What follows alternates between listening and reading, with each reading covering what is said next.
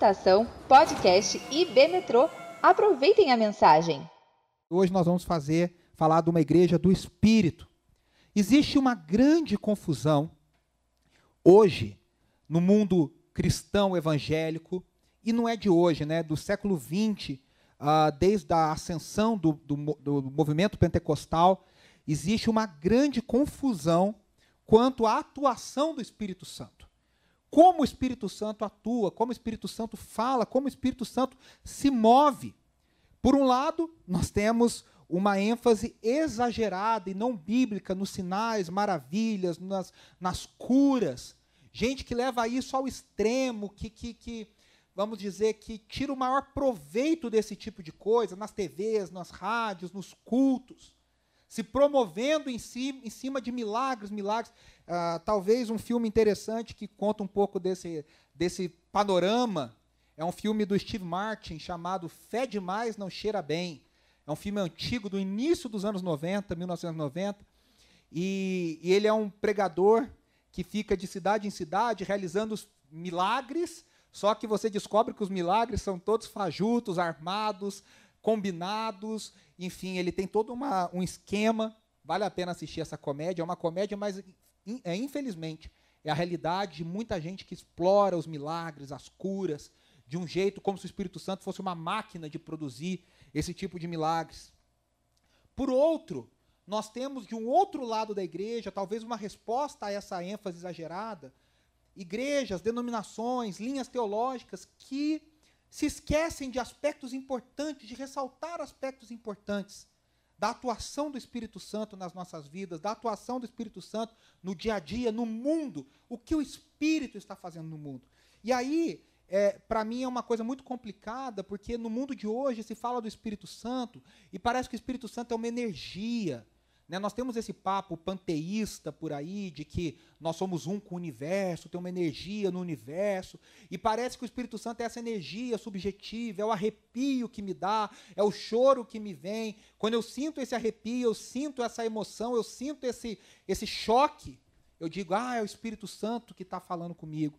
E aí, muitas vezes, em muitos cultos, em muitas experiências, em muita vida cristã de muita gente, o Espírito Santo é reduzido a esse choque, a esse arrepio.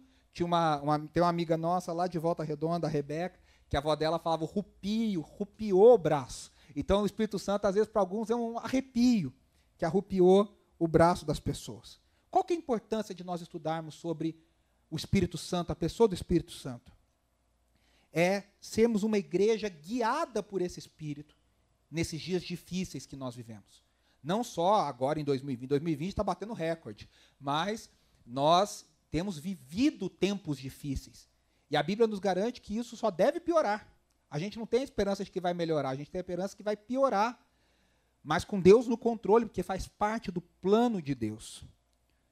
Nós precisamos aprender sobre o Espírito para entender qual é a vontade de Deus. Eu acho que na vida cristã, na prática, a maior dificuldade das pessoas é descobrir, é discernir, é entender qual é a vontade de Deus? Nós vivemos num mundo que muita gente tem voz, que tem muitos conselhos, que tem muito youtuber, tem muito coaching, tem muito isso, tem muito aquilo, dando palpite, falando isso, faz aquilo, faz aquilo outro.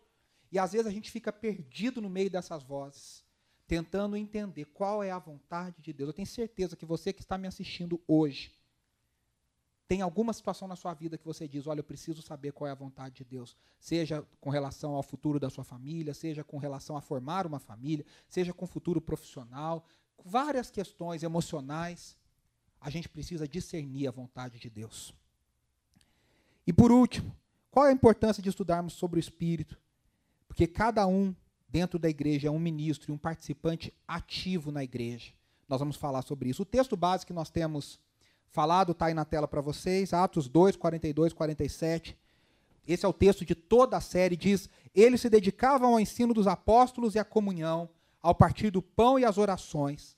Todos estavam cheios de temor e muitas maravilhas e sinais eram feitos pelos apóstolos. Todos os que criam mantinham-se unidos e tinham tudo em comum. Vendendo suas propriedades e bens, distribuíam a cada um conforme a sua necessidade. Todos os dias continuavam a reunir-se no pátio do templo, partiam pão em suas casas e juntos participavam das refeições com alegria e sinceridade de coração, louvando a Deus e tendo a simpatia de todo o povo. E o Senhor lhes acrescentava todos os dias os que iam sendo salvos.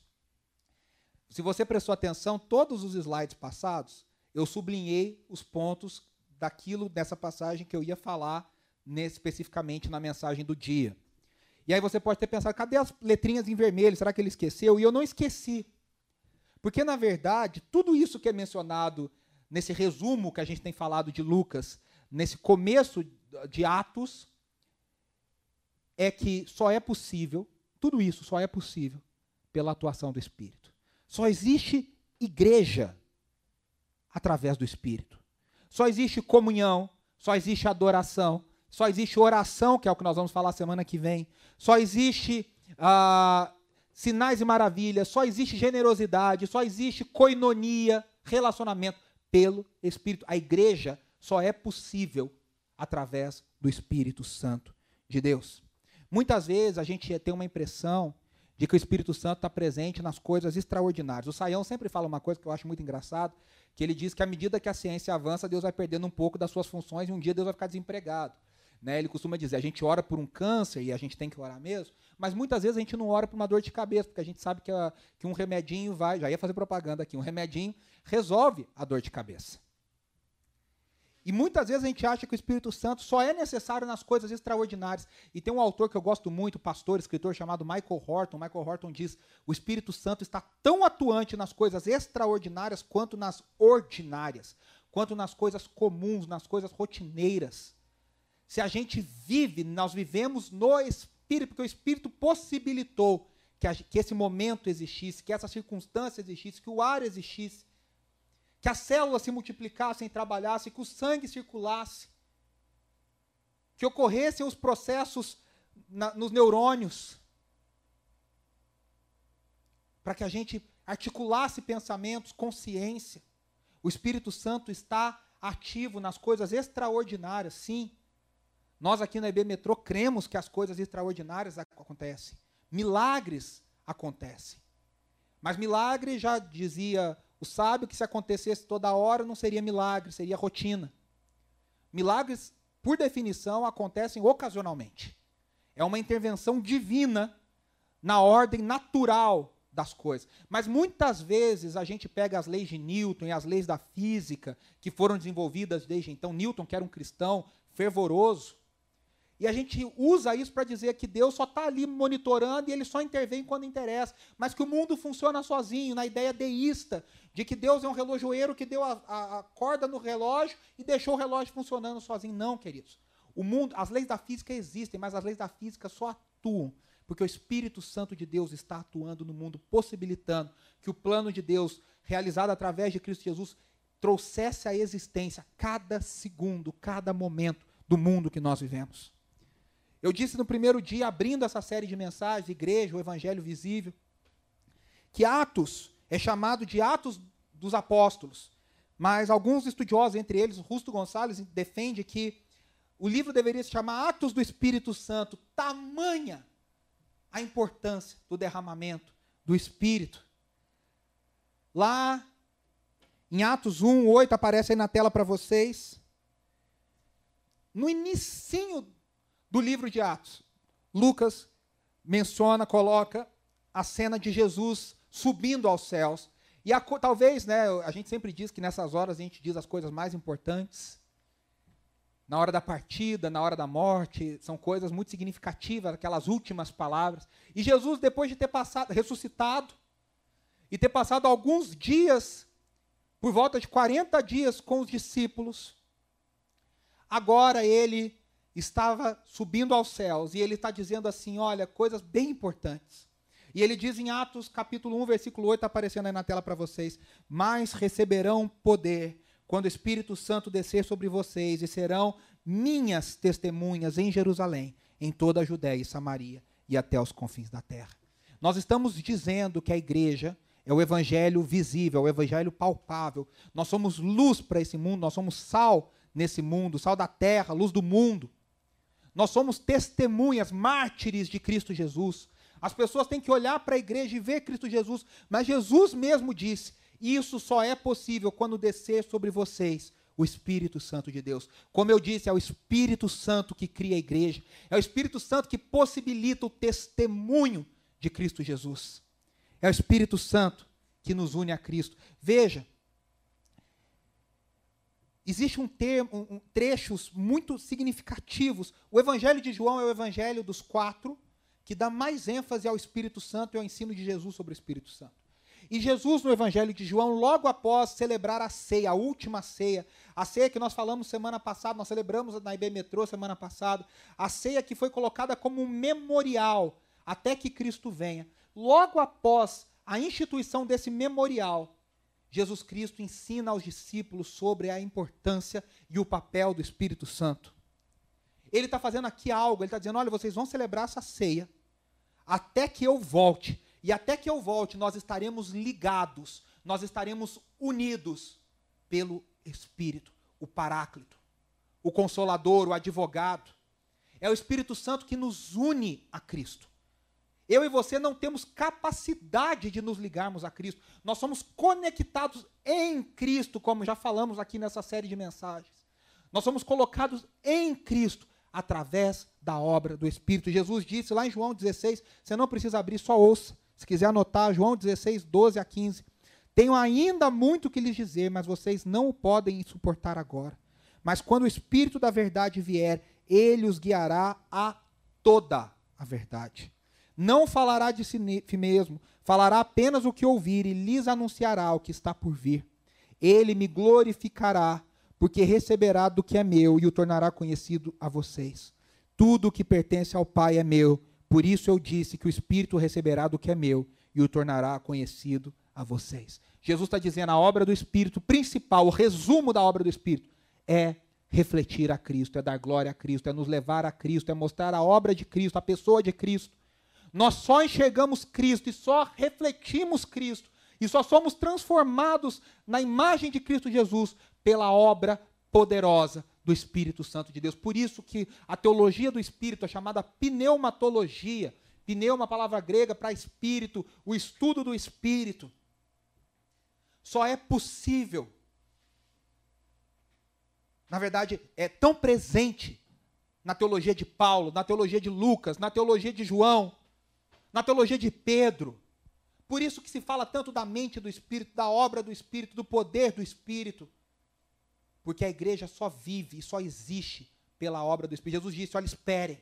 Até que do alto vocês sejam revestidos do poder, até que do alto desça sobre vocês o Espírito Santo. E nós sabemos que os discípulos, após ali, provavelmente um grupo de 120 pessoas mais ou menos, estavam reunidos, orando, esperando a descida do Espírito. E se passaram alguns dias, e a Bíblia diz que o lugar onde eles estavam foi inundado com um som como de um vento muito forte. Não diz que a, as portas abriram e que ventou. Pode ter acontecido, mas diz que houve um som, como um vento muito forte. E desceram sobre cada um daqueles presentes línguas como línguas de fogo. Esse dia era o dia de Pentecostes. Nós vamos ler isso juntos, vai ser maravilhoso. E eu quero só, vamos ler, depois eu menciono para vocês algumas coisas. Atos 2 é, o, é o, é o da. Eu pulei um, tá, Cadim? Atos 2, depois eu volto. De 1 a 21. Preste atenção, é uma, é, um, é um trecho longo, mas a gente vai ler. Chegando o dia de Pentecoste, estavam todos reunidos num só lugar. De repente veio do céu um som, como de um vento muito forte, e encheu toda a casa na qual estavam assentados. E viram que parecia línguas de fogo que se separaram e pousaram sobre cada um deles. Todos ficaram cheios do Espírito Santo e começaram a falar noutras línguas, conforme o Espírito os capacitava. Havia em Jerusalém judeus tementes a Deus, vindos de todas as nações do mundo. Ouvindo-se este som, ajuntou-se uma multidão que ficou perplexa, pois cada um os ouvia falar em sua própria língua. Atônitos e maravilhados, eles perguntavam: Acaso não são galileus todos esses homens que estão falando? Então, como os ouvimos cada um de nós em nossa própria língua materna? partos, habitantes da Mesopotâmia, Judéia e Capadócia, ponto da província da Ásia. Perdi aqui. Frígia e Panfilha, Egito e das partes da Líbia próximas a Cirene, visitantes vindos de Roma. tanto judeus como convertidos ao judaísmo, os chamados prosélitos, cretenses e árabes, nós os ouvimos declarar as maravilhas de Deus em nossa própria língua. Atônitos e perplexos, todos perguntavam uns aos outros: que significa isso? Alguns, apenas alguns, todavia zombavam deles e diziam: eles beberam vinho demais. Então Pedro levantou-se com os onze e em alta voz dirigiu-se à multidão: Homens da Judéia e todos os que vivem em Jerusalém, deixe-me explicar-lhe isto. Ouçam com atenção. Estes homens não estão bêbados como vocês supõem. Ainda são nove horas da manhã, pelo contrário. Isto é o que foi predito pelo profeta Joel nos últimos dias. Diz Deus: Derramarei do meu espírito sobre todos os povos. Os seus filhos e as suas filhas profetizarão. Os jovens terão visões. Os velhos terão sonhos. Sobre os meus servos e as minhas servas derramarei do meu espírito naqueles dias, e eles profetizarão. Mostrarei maravilhas em cima no céu e sinais embaixo na terra: sangue, fogo e nuvens de fumaça.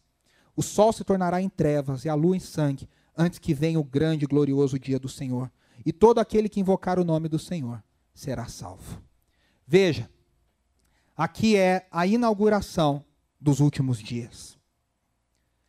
Nós lemos Atos 1, 8.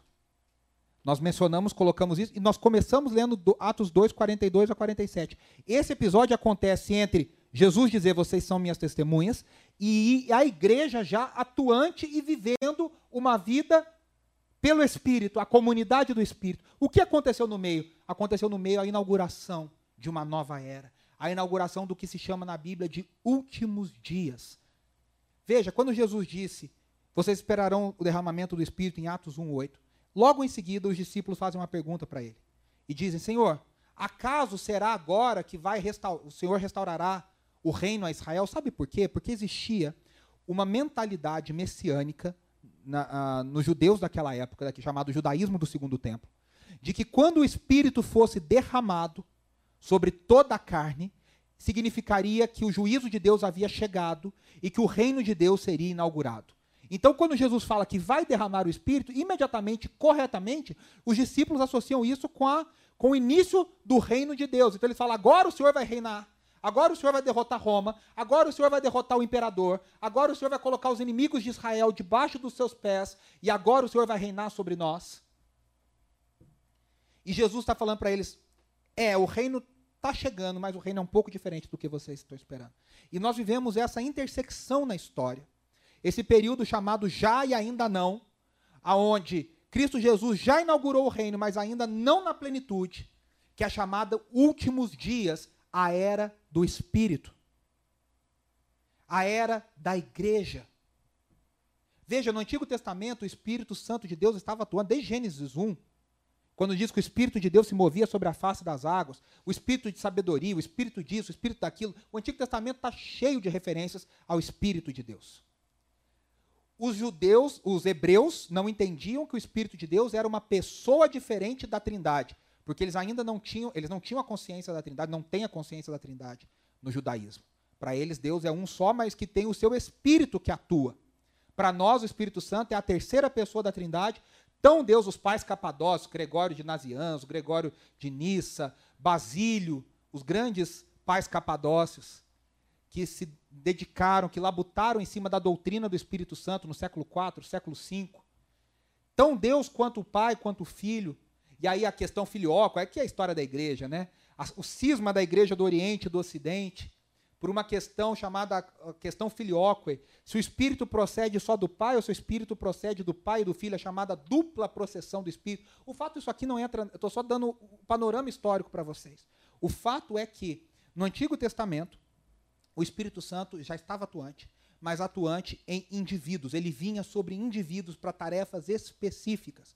O que Cristo Jesus está dizendo lá em João, o que Cristo Jesus está dizendo aqui em Atos 1:8 é que chegou o momento agora que o Espírito Santo será derramado sobre toda a carne, todos aqueles que pertencem, sobre todo o povo de Deus, e agora ele vai habitar no meio do povo de Deus, e ele vai transformar o povo de Deus num templo, num novo templo. Nós falamos isso na semana retrasada. Um novo templo, um novo edifício, não mais de pedra, não mais em Jerusalém, não mais agora qualquer edifício, mas esse edifício agora é de pedras vivas, porque o Espírito Santo construiu esse templo novo, que é a igreja do Senhor Jesus. Então, agora o que nós temos aqui é Pedro. Para começar, né, vamos dar aqui um contexto. Essa, essa passagem acontece no dia de Pentecostes. Pentecostes é uma das três festas principais do, do calendário judaico, onde havia imensa e intensa peregrinação para Jerusalém. Ela acontecia 50 dias após o primeiro sábado depois da Páscoa. Ou seja, ela era em torno de 50 dias após a Páscoa. Então você se lembra que Jesus morreu e ressuscitou na Páscoa. Então nós estamos falando aqui em torno de 50 dias depois da morte e ressurreição de Jesus. Haviam judeus vindos, e você vê que Lucas faz questão de mencionar a lista das nações.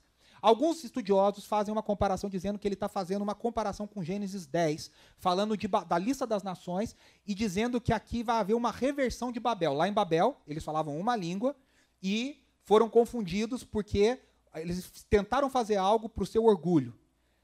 O paralelo aqui diria que no, na língua do Espírito, embora fossem vários idiomas, todos pelo mesmo Espírito, agora houve uma reversão e houve uma, um entendimento. E essas nações que antes foram confundidas agora foram alcançadas pelo Evangelho. O fato é que o que Lucas está dizendo e que ele menciona que é Pentecostes é para dizer que havia muita gente de vários lugares. Haviam judeus da diáspora, judeus que haviam sido espalhados para vários lugares pela perseguição. Haviam judeus prosélitos, que eram os prosélitos, que não eram judeus, mas eram pessoas que se converteram ao judaísmo, e havia os judeus de Israel, da terra de Israel, que também é, subiram para Jerusalém. E aí Lucas, o, o, o, o autor, menciona várias nações aqui. Então nós temos, alguns dizem, alguns estudiosos dizem, que entre a Páscoa e o Pentecostes, algumas pessoas não tinham dinheiro para voltar para casa, então elas ficavam esses 50 dias em Israel, em Jerusalém, aguardando a festa de Pentecostes. Mas o fato é que a festa de Pentecostes era uma celebração da, da colheita do trigo, mas ela ganhou um significado posterior, que era a celebração da entrega da lei a Moisés no Sinai. E muitos veem aqui um paralelo, dizendo que da mesma forma que a lei foi entregue no Sinai, com trovão, com relâmpagos, com luzes, com barulhos assustadores. Agora, uma nova lei, a lei da nova criação, a lei de uma nova era, a lei de um novo tempo foi entregue à igreja. Também com barulho, com vento forte, com línguas como de fogo, fazendo um paralelo entre a entrega da lei para Moisés e agora a lei da entrega, a, a entrega da lei do Espírito. O fato é que o Espírito Santo desceu. Ronaldo Lidório, nosso querido missionário, missiólogo, uma das pessoas mais inspiradoras da igreja brasileira, que, aliás, precisa das nossas orações, está se recuperando de Covid, missionário que hoje atua lá na, nos povos ribeirinhos. Ele diz que a gente não sabe aqui claramente se o milagre foi no ouvido de quem ouviu ou se na boca de quem falou. Ou seja, a gente não sabe se os discípulos falaram outros idiomas. E veja bem, aqui são idiomas não são línguas estranhas como mencionadas por Paulo em outros momentos do, do Novo Testamento. Aqui são idiomas. A gente não sabe se foi o ouvido de quem ouviu que eles estavam falando no aramaico e foi traduzido no ouvido, ou se da boca dos discípulos agora brota idiomas que eles não sabiam falar. O fato é que sobre cada um daqueles brotou uma nova língua que atingiu aquelas pessoas que estavam em Jerusalém. E ali era o Espírito Santo anunciando: chegou um novo tempo. Agora o Evangelho, a palavra de Deus, o plano da redenção está atingindo finalmente o seu ápice, está alcançando todas as nações da terra. Vocês serão minhas testemunhas em Jerusalém, Judéia, Samaria e até os confins da terra. E aí Pedro menciona o profeta Joel. Veja que Lucas, lá no seu evangelho, coloca bem no início da sua narrativa uma citação do próprio Cristo citando o profeta Isaías. E a profecia de Isaías dá todo o tom da obra de Cristo no Evangelho de Lucas. Agora, Lucas coloca Pedro citando o profeta Joel, e a citação de Joel vai dar todo o tom da narrativa toda do livro de Atos, os Atos do Espírito. E aqui nós vemos o Espírito Santo na atuação, atuando na vida de Pedro. Pedro, que antes não entendia nada que Jesus falava. Que a gente lê os evangelhos caramba, esse pessoal não entende nada. Agora, esse mesmo Pedro, cheio do Espírito, se levanta com coragem, porque ele tinha acabado de fugir diante, dias antes, diante de uma, de, de uma empregada, diante de pessoas não importantes. Agora ele se coloca em pé e cheio do Espírito, ele começa a discorrer e ele faz uma completa e maravilhosa exegese do texto de Joel, aplicando isso ao que havia acontecido na obra de Cristo Jesus e ao derramamento do Espírito. Isso é fruto da atuação do Espírito Santo. Nós vemos a igreja reunida no texto que nós estamos usando como base, e isso é fruto do Espírito Santo. Nós vemos sinais e maravilhas, Pedro e João e outros, Filipe sendo trasladado, gente sendo curada.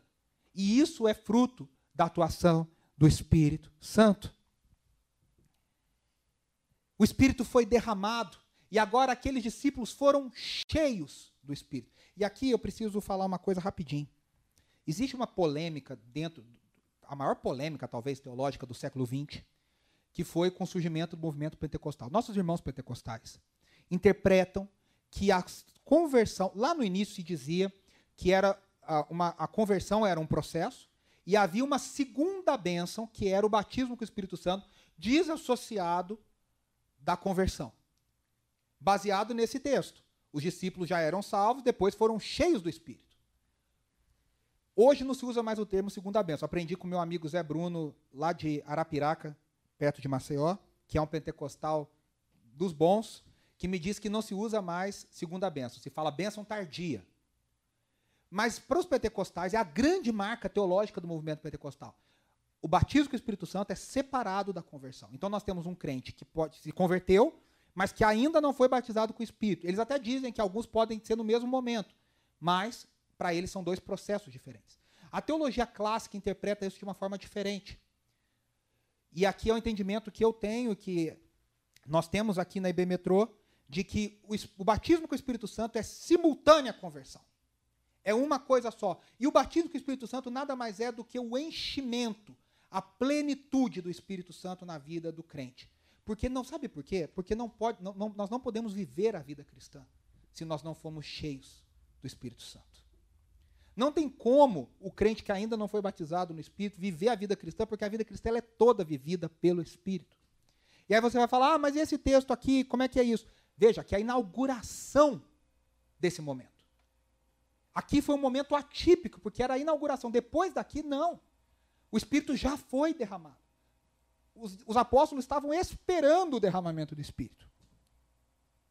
E nós vemos o livro de Atos, lembra? Jerusalém, Judéia, Samaria e aos confins da terra. Nós vemos, mar, nós vemos cenas relatadas por Lucas de enchimento em, em Jerusalém, que é esse aqui, depois em Samaria, depois nós vemos, uh, não, na Judéia, né, nós vemos ali, depois nós vemos em Samaria, que Pedro e João ficam meio assustados, mas o Espírito Santo desce em Samaria. E depois nós vemos Paulo em Atos 19 em Éfeso, também falando do enchimento do Espírito. Ali é Lucas dizendo: olha, agora o Espírito Santo que desceu em Jerusalém está alcançando a Judéia, Samaria e os confins da terra. Mas o Espírito Santo está derramado. O enchimento do Espírito Santo. Ato, é, Efésios 5,18, o apóstolo Paulo diz assim: não se embriaguem com, com, com vinho. Mas a melhor tradução de defenderia John Stott é deixem-se encher pelo Espírito. Não se, aí alguns falam assim, tá vendo? E aqui em Atos aparece a mesma coisa. O Espírito Santo, o enchimento do Espírito Santo, parece que a pessoa está bêbada. E aí vocês conhecem aí alguns exageros da história da igreja, avivamento de Toronto, unção do riso, algumas coisas que foram surgindo ao longo aí da, da história, nos anos mais recentes.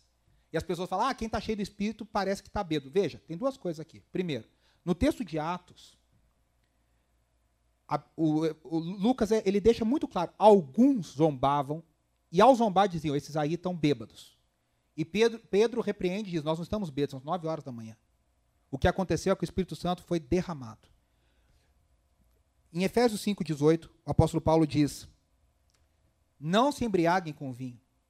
Por quê? E aí o John Stott faz uma, uma, um estudo maravilhoso nesse trecho. Ele diz assim: o vinho leva a, a, a, a, pessoa a ficar depressiva, a pessoa a ficar arrasada, a pessoa a ficar mal. A dissolução do vinho, a embriaguez do vinho causa angústia.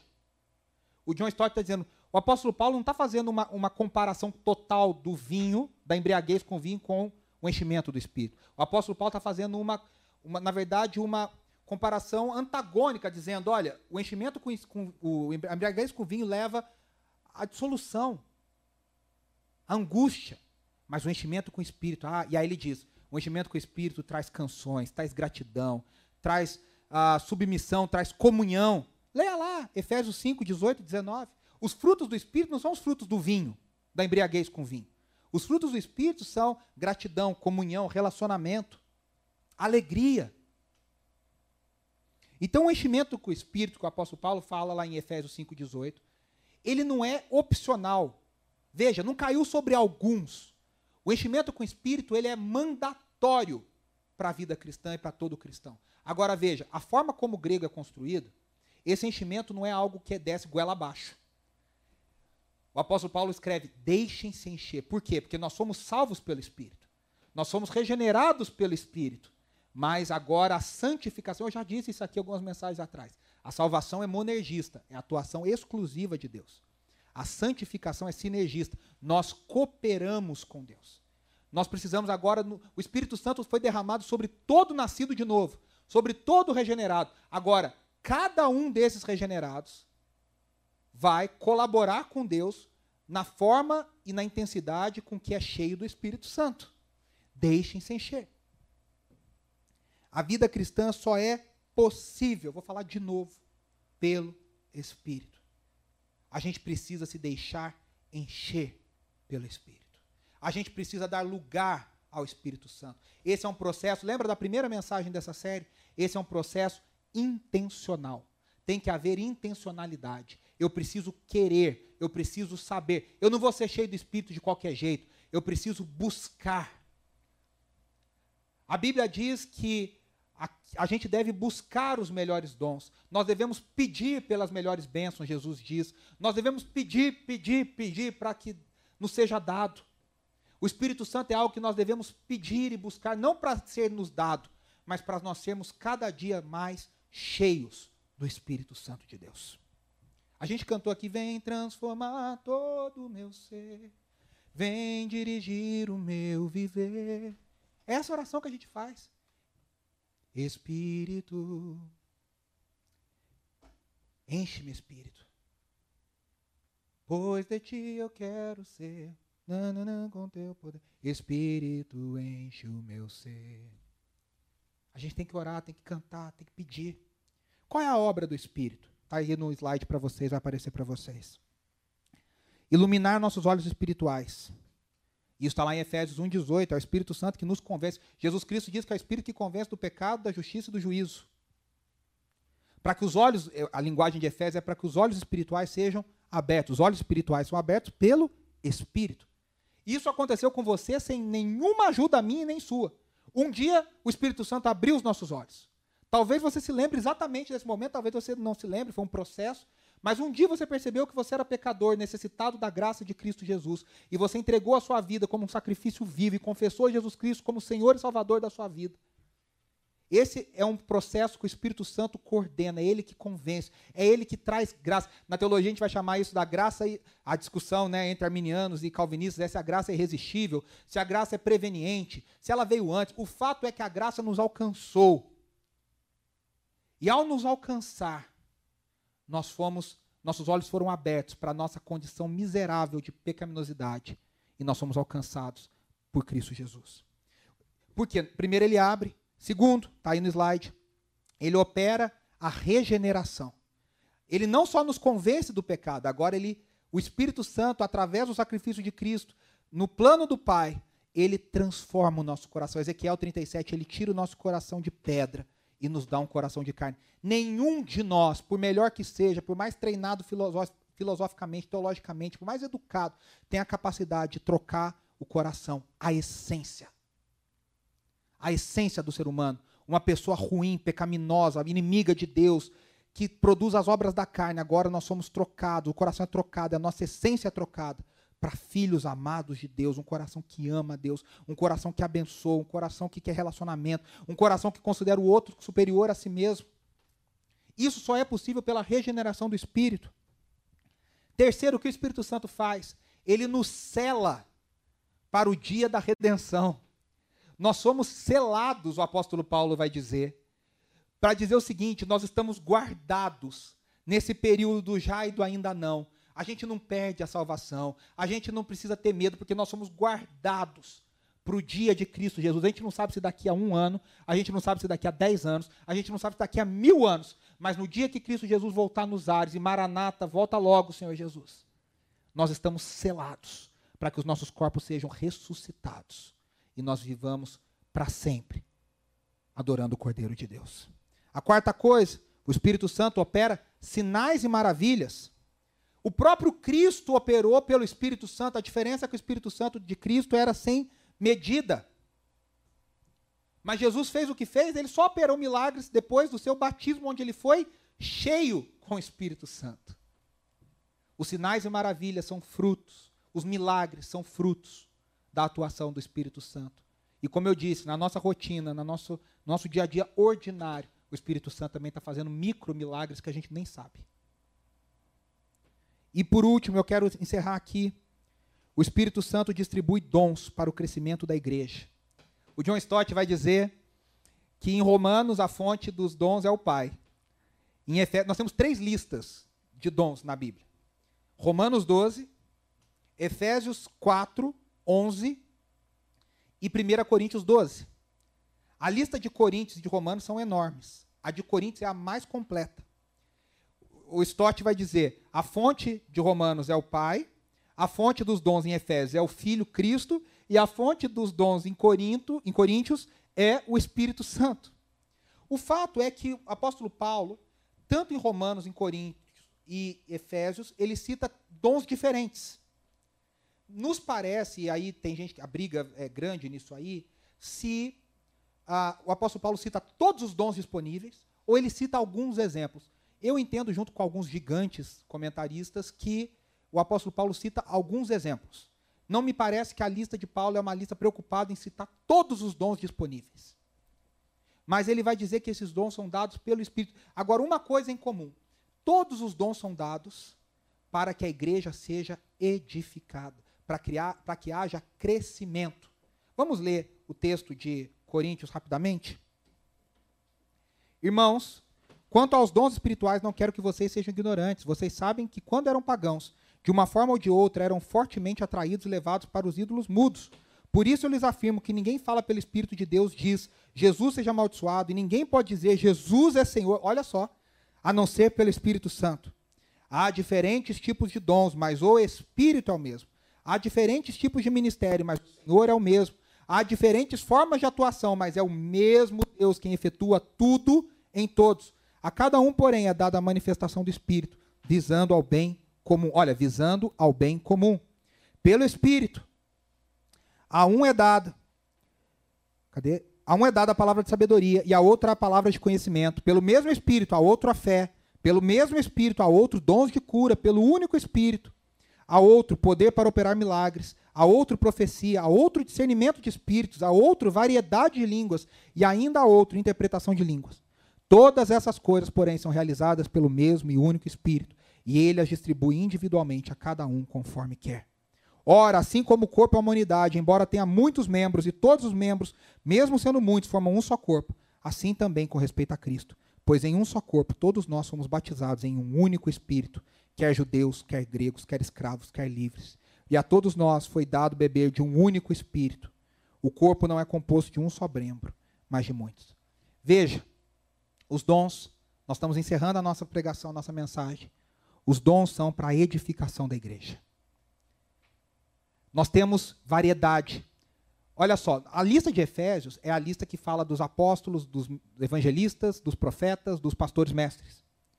Alguns são escolhidos por Deus para ocuparem cargos de liderança dentro da igreja. Mas todo, isso não significa que só esses têm o poder, têm a unção, têm a presença de Deus. Todos os cristãos, qualquer cristão, tem dons dados pelo Espírito. Às vezes, dons que podem nos parecer mais espirituais, como os dons de língua, e outros que podem nos parecer mais normais, como dons de hospitalidade, como os dons de administração, como o apóstolo Paulo cita lá em Romanos 12. Dons de cura, o fato é que o Espírito Santo capacita cada um e a todos nós com dons.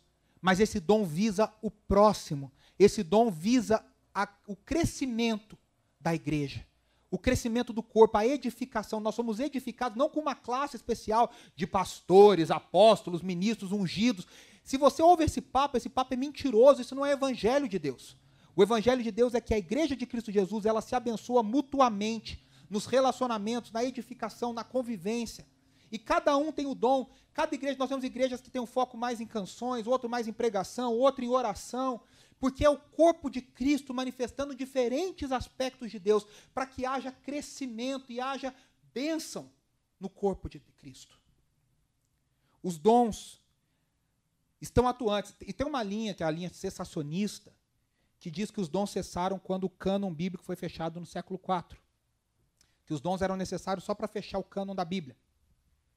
Alguns ainda mais sérios dizem que quando foi fechada a revelação, o último livro do Novo Testamento foi escrito. Nós não cremos assim, nós somos continuistas, nós cremos que os dons estão operando. Você não vai ver aqui na IB Metrô a gente dando ênfase excessiva à cura, milagre, fazendo isso, dando uma, um destaque. Mas nós cremos que Deus está atuando, o Espírito Santo está atuando todos os momentos. Eu quero concluir com três pensamentos. João, Andrés, Felipe podem vir. O Espírito Santo não é uma energia subjetiva. O Espírito Santo não é um arrepio. O Espírito Santo é imprescindível para a vida cristã. Você e eu não podemos viver a vida cristã sem a presença do Espírito Santo. Se você não foi transformado pelo Espírito, se você ainda não foi alcançado, e você está me assistindo, me ouvindo, a minha oração por você agora é que os olhos espirituais da sua vida sejam abertos, os olhos espirituais do seu coração sejam abertos agora, e você enxergue a sua necessidade de Cristo Jesus. Ninguém diz que Jesus Cristo é Senhor, se não for pelo Espírito Santo de Deus. Aos que já são regenerados, o meu convite é: deixem-se encher pelo Espírito. Durante essa semana, vamos pensar, vamos lá, Senhor, me encha. Espírito Santo de Deus me enche, eu quero conhecer a tua vontade. E eu só posso conhecer a tua vontade se a minha mente for renovada, diz Romanos 12. E a minha mente só pode ser renovada se eu for renovado pelo Espírito Santo de Deus. Se eu for transformado pelos frutos do Espírito, os dons do Espírito, o enchimento do Espírito. O convite é para que a gente deixe o Espírito Santo nos encher. Como aquela igreja que tinha tudo em comum, era generosa, orava, perseverava no ensino. A perseverança, o ensino, a oração, a adoração, a generosidade, a fonte de tudo isso é uma natureza transformada pelo Espírito. E eu quero deixar uma tarefa prática. Eu quero que durante essa semana você pense e ore sobre qual dom o Espírito Santo colocou na sua vida. Às vezes você fica esperando um dom muito mirabolante.